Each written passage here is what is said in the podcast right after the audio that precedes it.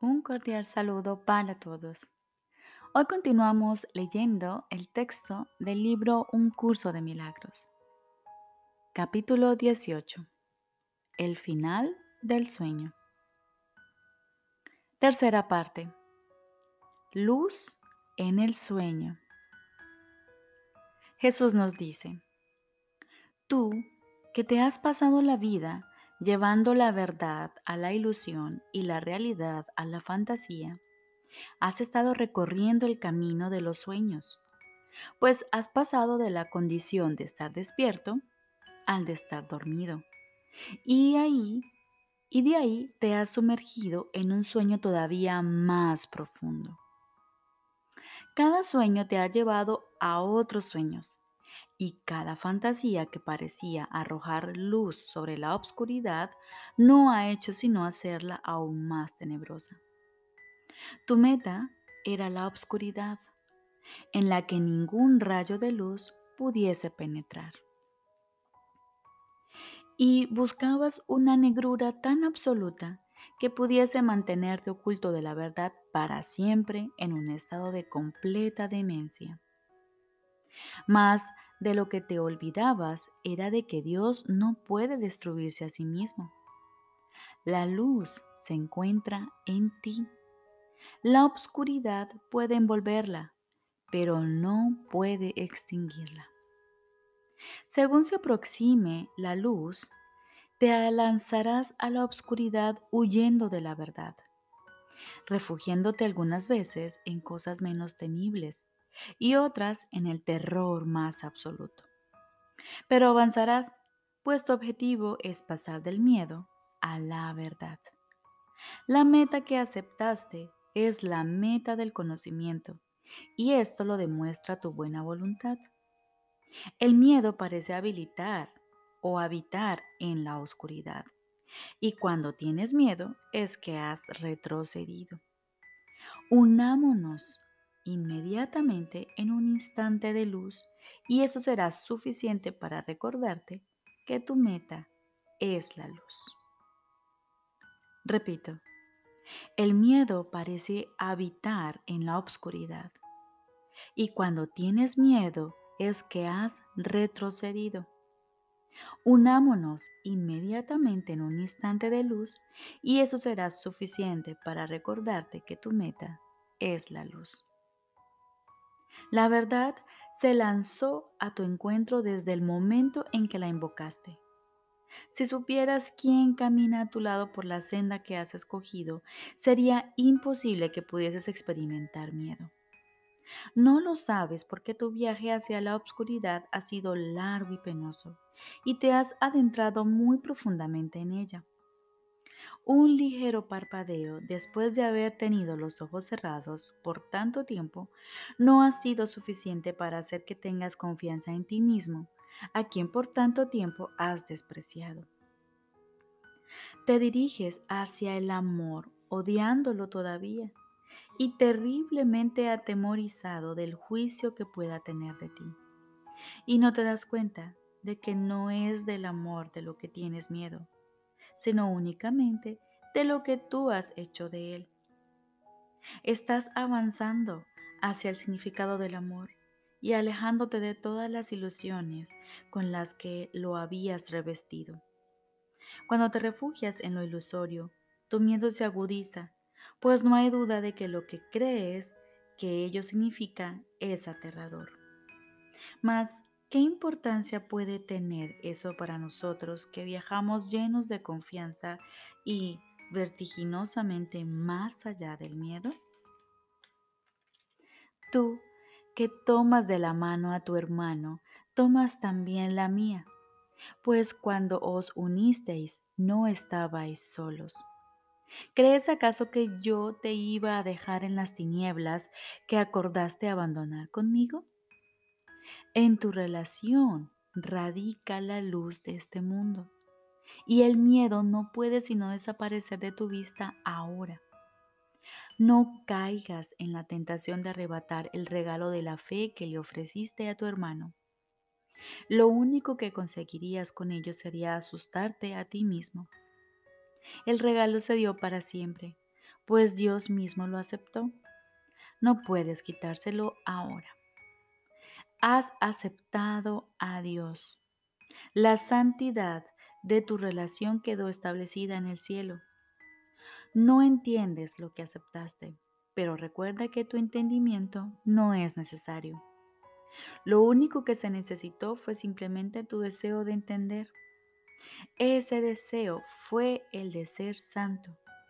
La voluntad de Dios se te concede, pues lo único que deseas es lo que siempre tuviste o lo que siempre fuiste.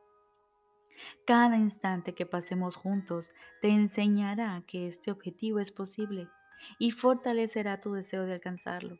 Y en tu deseo reside su logro. Tu deseo está ahora completamente de acuerdo con todo el poder de la voluntad del Espíritu Santo. Ningún paso corto y vacilante que des puede hacer que tu deseo sea parte de su voluntad o de su fortaleza. Puedes estar tan seguro de que yo te llevo de la mano como de que tú estuviste de acuerdo en llevar de la mano a tu hermano. No os separéis, pues yo estoy con vosotros y camino con vosotros en vuestro avance hacia la verdad. Y donde quiera que vamos, llevamos a Dios con nosotros. Te has unido a mí en tu relación para llevarle al cielo al Hijo de Dios que se había ocultado en la oscuridad. Has estado dispuesto a llevar la oscuridad a la luz y eso ha fortalecido a todos los que quieren permanecer en la oscuridad. Los que quieran ver, verán y se unirán a mí para llevar su luz a la obscuridad cuando la obscuridad que hay en ellos haya sido llevada ante la luz y eliminada para siempre.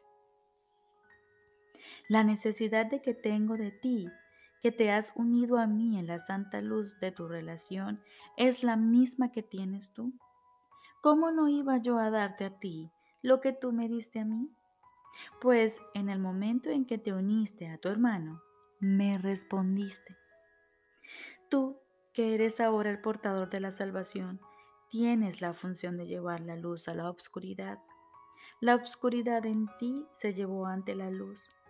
Lleva esa luz ahora a la obscuridad, desde el instante santo a donde llevaste tu obscuridad. Nos contemplamos cuando deseamos completar. Repito, nos completamos cuando deseamos completar. No dejes que el tiempo te preocupe, pues todo miedo que tú y tu hermano podáis experimentar procede realmente del pasado. El tiempo ha sido reajustado para ayudarnos a lograr juntos lo que vuestros pasados separados habrían impedido.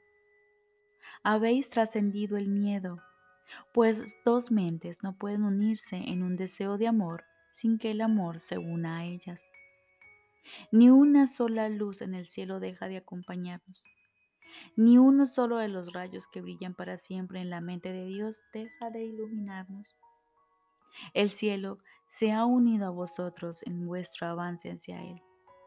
Si se han unido a vosotros luces tan potentes que infunden a la pequeña chispa de vuestro deseo el poder de Dios mismo.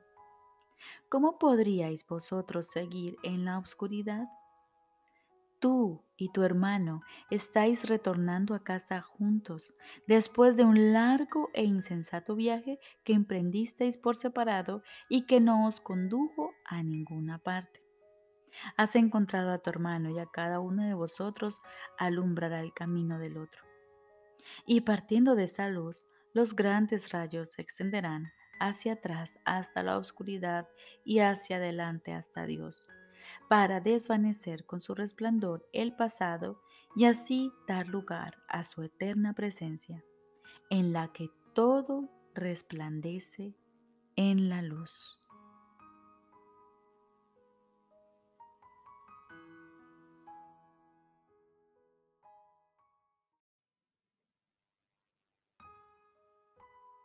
Ahora continuamos con el libro de ejercicios. Continuamos con el cuarto repaso. Lección número 145. Hoy comenzamos el día con este pensamiento central. Mi mente alberga solo lo que pienso con Dios. Repito, mi mente alberga solo lo que pienso con Dios. Despejemos ahora nuestra mente de pensamientos engañosos y asumimos con actitud receptiva nuestro repaso de hoy. Preparemos nuestra mente para que aprenda la paz y la libertad que estas dos ideas de hoy nos traen. Más allá de este mundo hay un mundo que deseo. Es imposible ver dos mundos. Repito, más allá de este mundo hay un mundo que deseo. Es imposible ver dos mundos. Luego, cerremos los ojos y repitamos estas ideas dentro de nosotros. Más allá de este mundo hay un mundo que deseo. Es imposible ver dos mundos. Escuchemos la voz de nuestro Padre y recibamos con gozo su regalo, su mensaje de amor. Y durante el día nos propondremos a cada hora